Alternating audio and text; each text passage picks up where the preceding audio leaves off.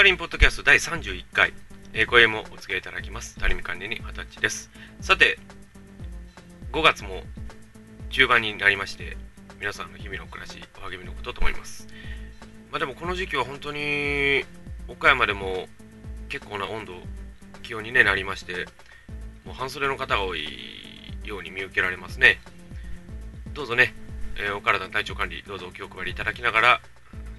日々のお暮らしなさっていただきますようにお願いをいたします。さて、この31回もフリートークということで、え、ちょっと展開をいたしながら進めさせていただこうかなと思います。まあ、ちょっとね、あの、ネタがあんまりこう、今ちょっと思い浮かぶものがないんですが、まあ、ちょっと次の9から、えー、トーク全開でいこうかなというふうに考えております。それでは、スタリンポッドキャスト第31回お付き合いいただきます。どうぞよろしくお願いをいたします。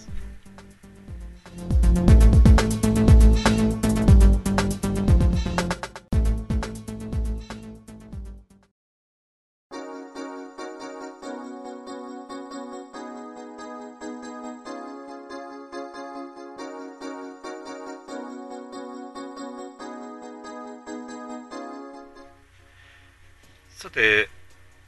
まあ私、まああんまりこう言うものではないとは思うんですけど、私実はあんまりテレビを見ないタイプなんですね。あの、テレビをもう見たとしてももうニュースとか、あんまあ NHK のニュース7ぐらいしか見ませんね。いや、それはね、昔は見てたんですよ。90年代ぐらいはね。で、特にね、見てたというのが大体、もう深夜番組ですね。深夜ワイドショー言ってね。もう昔はねそういう深夜ワイドショーのがねこう1時間ぐらいはこうキープされてたんですね。でそうですね今だったら、まあ、今の方ちょっとご存知かわからんですけどあの昔ね10時頃に TBS 系でやってたギミアブレイクとかねあの辺りのテレビって今もうあんまりないですがやっぱこう1時間なら1時間こうやってこう毎日毎日こうやってるというようなそういう番組いうのはなかなかなかったですね。で、今の日本でやっぱりこう、テレビ自体がやっぱりこう、皆さん見られる率が少ないんですかね。あの、アメリカとかやったらね、なんたらのこの、ですかね、この、あの、テレビショーいう形でね、一人のテレビのその、番組として、まあ、いいともぐらい持ってるんじゃないかなと思うんですけどもね。だから、あの、本当そうなんですよ。だから、一人の司会者が、こう、夜なのにもかかわらず観客を集めて、で、そこでいろんなトークを展開しながら、ゲストも呼んでっていうの、そういうのも多々ありましたね。で、私がね、もう一番テレビでね、一番ね、好きだなと思ったのがね、実はあの、まあ、何回か前に1回出た話をしたと思うんですけど、あの、X テレビっていう番組があったんです、昔。で、それがね、1990年から94年の間に放送してた番組なんですけど、これがですね、要は言ってみれば、11時55分から翌日の0時55分までやってるという、また夜中の番組だったんですよ。で、これがまあ、月水金だったかなが日本テレビがやって、川木が読売テレビがやってたという、そういうものなんですけども、特にね、火曜日、木曜日が好きだったんですね。で、火曜日、木曜日って、まあ、読売テレビが作ってる分ですが、それは誰がやってたかとね、今もう引退しましたけど、上岡龍太郎さんとね、あと島田紳介さんの2人だったんですね。で、あの、昔はね、ですかね、今の紳介さんって全然違うんですよね。昔はね、やっぱりこう、上岡さんと一緒にこうやってて、結構面白いことやってたなと思ったりはしたんですが、どうでしょうね。でも、あの、あとね、僕らがよくやったのがね、あの、あの、上岡さんと山城慎吾さんと、あと、誰か大さんの3人でこう、ゴールデンコンビでこうやって、トリプル司会でやってたというのもありましたね。でも、ね、やっぱり、これ一番面白かったのはもう火曜日ですね。もう火曜日は、私が思ってる中ではもう面白いゲーム結構ありましたね。あの、まあ、例えば、抱かれてみたいグランプリとかね。あの、必ずね、なんかね、あの、賞金があんまりもらえなかったっていうか、だからテレビ局だけが儲かってるみたいな そういう話ですね。それとか、あとあの、あの、一人しかいませんでしたとかいうのは結構面白かったですね。全然知らない人出てきますからね。この人誰ですかっていう人ばっかりとかね。結構面白かったです。まあ、あの、中にはね、その小中学生の時の自分にとってあんまりこう、良くない、例えばこう、ちょっといやらしい部分はあったんですけどね。でもそれはね、まあ、過激であった時代ですよ。だってそういう時代でしたもの。昔はね。でも今なんかはもう、出たらもうすぐ自主規制っていう感じでなんかあんまりこう面白くなかったんですよね。でも、私が、私がでも面白かったそこで初めてね、ジミーお兄さんを見たんですよ。でもこう、なんでしょうね、あれゲイなんですかねそれとも本当の部分なんですかねよくわからなかったんですよ。ただね、僕が一番思ってるのは、ジミーお兄さんが一回だけね、あの、ですかね、あの、自民、その当時の自民党のね、国会議員の方の名前全部記憶してね、統一バッと言っ言ったんですよ。あれでも300何十人いましたね、だったんですか。それ全部ね、言ったんですよ。で、でね、何、何ぼかしてからね、やったんですけど、やっぱりダメでしたわ。ほんとね、でもほんとね、面白かったですよ、でも。えー、あと、まあ、いろんなダジャレとかもやって、私、あの時、その時に初めて、ジミーお兄さんであるとか、門真博さん、あの、飛んで飛んでの人ですよ。あの方を見たりとかね、びっくりしましたよ、でも。でも私が、でも、でもそれでずっと見てた人が、ああ、こういう人だったんだっていうような感じでね、えー、結構面白かったですね、私はね。あとまあ、その当時あったのが、例えば、あのま、まあ、朝まで生テレビをパロディやったりとかね、もうそんなことも結構やってたんですよ。で、待ったんで、それがね、面白くないんですよ。面白くないんだけど、見ててね、でもよくこんなこと、くだらないこと普通やってるなっていう感じがしましたね。だから今、今のテレビなんかはこう、じゃないですかね、くだらないことやったら即打ち切りじゃないですか。でもその当時はね、くだらないから面白いっていう感じだったと思うんですよ。だって、だって考えてみてくださいよ。だって、あの、何ですかね、あの、一般にね、まあ今ちょっと引退されてますけど、あの、まあ、引退されてないんですかね、今ご病気ですけど、大島渚さんとか、あの、蛍の赤の作者の野坂さんとかで、あの、デーブ・スペクターとかね、あの人たちが、古今東西いるんですよ。あと、しりとりとかね。それを1時間全部ズダーッとやってるわけですよ。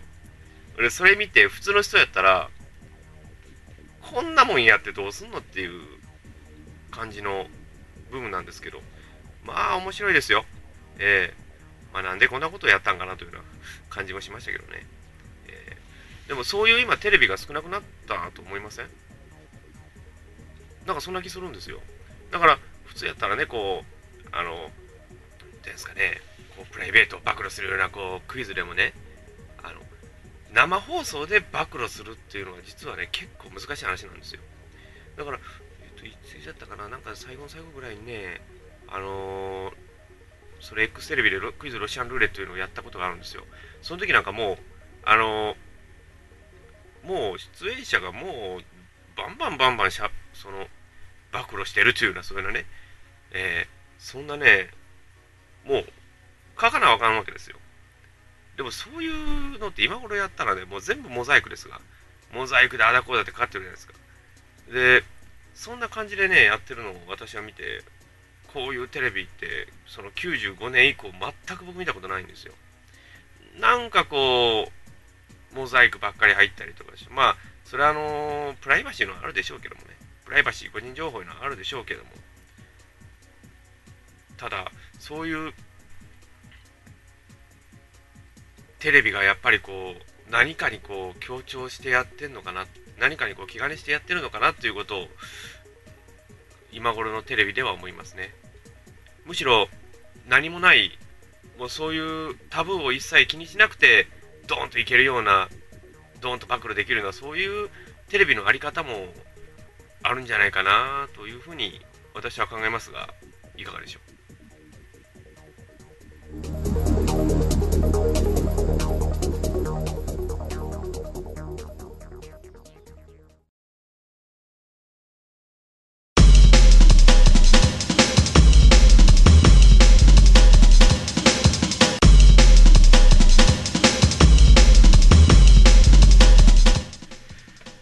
デジタル放送もいいですけど、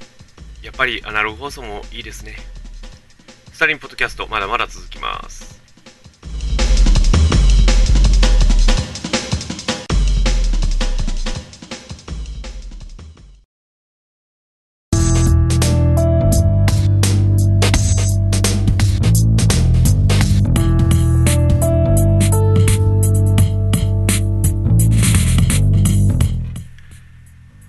まあ90年代ね、先ほど言いましたけども、まあ、X テレビが私は好みだったということなんですけども、えー、2000年に入ってね、あんまりこういいのがなかったんですけど、まあ、私が唯一こう良かったなと思えるのが、えー、同じ読売テレビが作ります、最後の晩餐ということでね、これ大阪とかでね、よくやってたんですけども、えー、岡山では放送されてませんでしたね。でも結構ね、面白かったですよ。えー、で、まあ、出てる人というのが、まあ、あの鶴瓶さんであるとか、浜村淳さん、木田太郎さん、あと、有名ですね、中島ラモさん。で、えー、最初の1年間はオーバードライブに西野さん。で、最後の1年はあアメリカザリガニの平井さん。ということですね。あの、アメリカザリガニというと、あの、まあ、有名なコンビですね。まあ、あの、相方の柳原さんは今、えー、金が言っておりますが、花かっぱのガラパッチョの声をやっているという、全然似てないという、そういう声をやっているという、えいつもの声を聞いていると余計わかるというような方ですが、でまあ、そのアメザリの平井さんの5人がそれぞれやってたということですね。で、まあ30分番組なんですけどね、やっぱり良かったですね。まあ一番何が良かったというと、まあコーナー的にはね、面白かったのは、まあその5人の腹渡ですね。まああの、まあ5人のうち、まあイエス、ノーでそれぞれね、えー、イエスやったらこう白、黒やったらこうノーという形でこう白黒つけましょうということでね、あの、そういうトークを展開してたんですが、私がね、前、一番良かった、まあ、浜村さんが愛国心のところで木田さんとやり合ってるところとかね、でも、わかるんですよ。もうね、お互いがお互いの意見をこう、それぞれやり合うというのは、なかなかこう、ないですね。特にこう、芸能人同士が芸能人芸能人をね、やり合うというのは、なかなかこう少ない部分もありますから、このね、真剣勝負でやってるっていうのは結構面白かったですね。で、あとね、面白かったのがね、あの、このね、あの教えてくださいっていうのがあったんですよ。教えてあげますとかね。で、教えてくださいよね、あの、あの、さだまさしの教えてくださいって歌ってる歌があるじゃないですか。あれで、要はお願いをするというね。まあ結構いろんな質問があったみたいありましたけどね。あれも結構面白かったですよ。えー、こんなんっていうことでね、あの、むしろね、逆なんですよ。だから、普通やったら皆さんどうですかって聞く方じゃないですか。テレビから言うと。違うんですよ。あの5人がですね、疑問を、まあ、こういうことがあるんだけどどうだろうかとこれは皆さんご存知ですか？ご存知だったら教えてくださいって逆に聞くんですよ。で、それでハガキをもらって、それで答えるというね。えーそういうのもありましたね。あとね、あのー、ですかね、一番びっくりしたのがね、あの、料理を作るコーナーがあったんですよ。で、その料理をね、作ってたんですけど、まあ、なんていうか、まあ、男性だからそれは料理が下手なのは分かってるんですけど、とんでもない料理を作ったりしてね、皆さんが悶絶してたのがね、結構ありましたですね。あれは結構面白かったですね。えー、あと、まあ、例えて言ったら、まあ、味覚頭のマッサージだったですかね。あの、えー、アイマスクをして、ね、あのそれを食べて、これは何かいうのを答えるんですけど、あの、アイマスクがね、結構面白いんですよね、あれ。えー、結構楽しかったですね、あれはね。もう、どんだけこう、普通のもの食ってんのやみたいな感じの雰囲気ではありましたね。えー、あの、あとね、私が来たのがね、あの、ですかね、恋愛ものがあったんですよ。で、それでね、あの、恋愛シミュレーションゲームみたいなのをこう目の前に出してですね、それで、私だったらどうするっていうのをね、こう選んでいってたんですけど、まあ、皆さんむちゃくちゃなこと言いますからね。それで最後は平井さん買ってましたけどね。そんなんとかもあったし、でも本当はあの、そういうねテレビが今頃少ないんですよねなんかこうそういう有能なプロデューサーも構成も減ってきたっていうのもあるしでその有能なプロデューサーがかえってこうで自主規制という波に揉まれて結局はいいことにでいいことができないといういい仕事ができないというのはかえってあったと思いますね。本当そうなんですよ。だから今のテレビで皆さんあのこれだけなくしてほしいって多分思えるものがあると思うんですよ。私がもうもしこれ言えるんであればねぜひともねなくしてほしいと思えるものがね一つがね字幕なんですよ。あのなんかこう芸能人がこう喋れば喋るほどそこに字幕が入ってきてテレビを追いますよね。それはあのニュース番組とか字幕は別ですよ。ニュース番組とかでその人が喋ってることを、まあ、NHK でもそうですが NHK のニュースでも事細かにこう字幕出てますがあれ昔出てなかったんですよ。ただそれは何か言うとやっぱりこう障害者に配慮してっていうことなんだろうと思うんですけど今ねもしそれができるんであればねそういう視覚視覚のあ聴覚障害者の、ね、方の配慮失礼あの先ほどちょっと視覚言いましたけど聴覚ですわ。その聴覚障害者に対する配慮をねするんであればあの字幕放送を使ってもらったらいいと思うんですよ。それぐらいの労力は多分テレビ局できると思うんです。だからそれでねやってもらった方がいいかなと思うんですよ。だからもう昔はそのトークで場を盛り上げてテレビとして成立させてたのが今はもうほとんどないですね。なんかこう受けるからどう？で他の曲でこれやったからじゃあ他このうちの曲でもやってみるかみたいなこういうあの場当たり連鎖的なみたいな感じのが結構多いじゃないですか。だから一時期ありましたがクイズ番組が出たらクイズ番組ドワーッとみんなやってたじゃないですか。あれはねもうそれじゃないと儲からないのっていう気がするんですよ。だから、例えばの話、アニメ番組をやって、そのアニメ番組みんな同じように作ってるやつってまずないじゃないですか。だから、例えば戦隊もんだったらもう戦隊もんはもうテレビ朝日の画像ですが。だから、他の曲やってないでしょ。それは何でか言っても、勝てないんですよ。勝てないから、じゃあ他のアニメでもしようかみたいな話になってくるわけですよ。だから、テレ朝で例えば戦隊もの特撮ものが強いじゃないですかでかというとフジテレビでいうと今度はサザエさんとかあの辺りが強いわけでテレビ東京で言ったらねあの何ですかねテレビ東京で言ったらあのポケモンとかああいうシリーズですよね。で日テレで言ったらもうコナンとかあの辺りじゃないですか。やっぱりねそれぞれの特色を出していかなきゃいけないのになんかこう他の曲で受けたじゃあここでやりましょうみたいな感じでやってるのは私はどうも好きじゃないんですよ。であとこう字幕が出てきてこうボンボンボンボンもなんかこうテンポよく小気味よくいってるように見えてもなんかこう終わった後に虚しさが広がると思いません？そんな気がするんですよ、えー、だからそういう昔みたいにねこう視聴者参加型、まあ、今で言うた昔言うたらあの100人に来ましたとかありましたがそういう感じでもいいと思うんですよなんかこう手作り感があってもいいかなというような気もするんですよ。だから地域局って結構ね、今ね、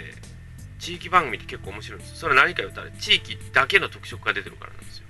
だから面白いんですよ。全国の特色を合わせようと思っても絶対いいことになりませんから。ですから本当ね、あの、テレビ局の皆さんもし今聞いてることはないと思うんですけど、もしよければ、そういうことも勘案していただければなというふうに私は思います。何もね、テレビって視聴率だけが全てじゃないと思うんですよ。えー、視聴率取れてないのにずっと続いてる番組ってありますが、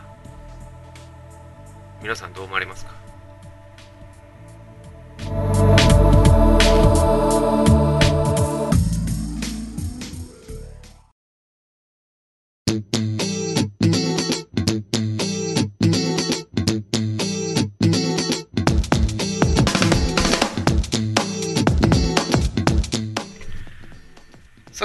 31回、えー、いろいろちょっとテレビをちょっと話してみましたけど、皆さんどうでしたでしょうか？まあでもやっぱりこういうね、テレビに関する、やっぱりこう、今までの慣習を、なんかこう続けていくにはもう無理があるのかなという気もしますね。だから、先般もね、あのー、東日本大震災の時でもやっぱりこうあの思ったんですよこんだけ広範囲に出てるのにすぐこう通常放送に戻す必要があったのかなと思ったんですよ。だから多少ちょっと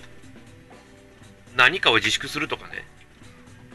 まあそんな自粛ばっかりが全ていいとは言いませんけどね。ただそのやっぱりこうバラエティでもちょっとこうこれはちょっとねっていうようなものを削いでもらえればよかったのかなというような気もするんですよ。えー、まあただスポンサーさんがいるということだとは思いますけどもスポンサーさん視聴率だと思うんですけども。なんかこう1週間という区切りって何なんでしょうね一体。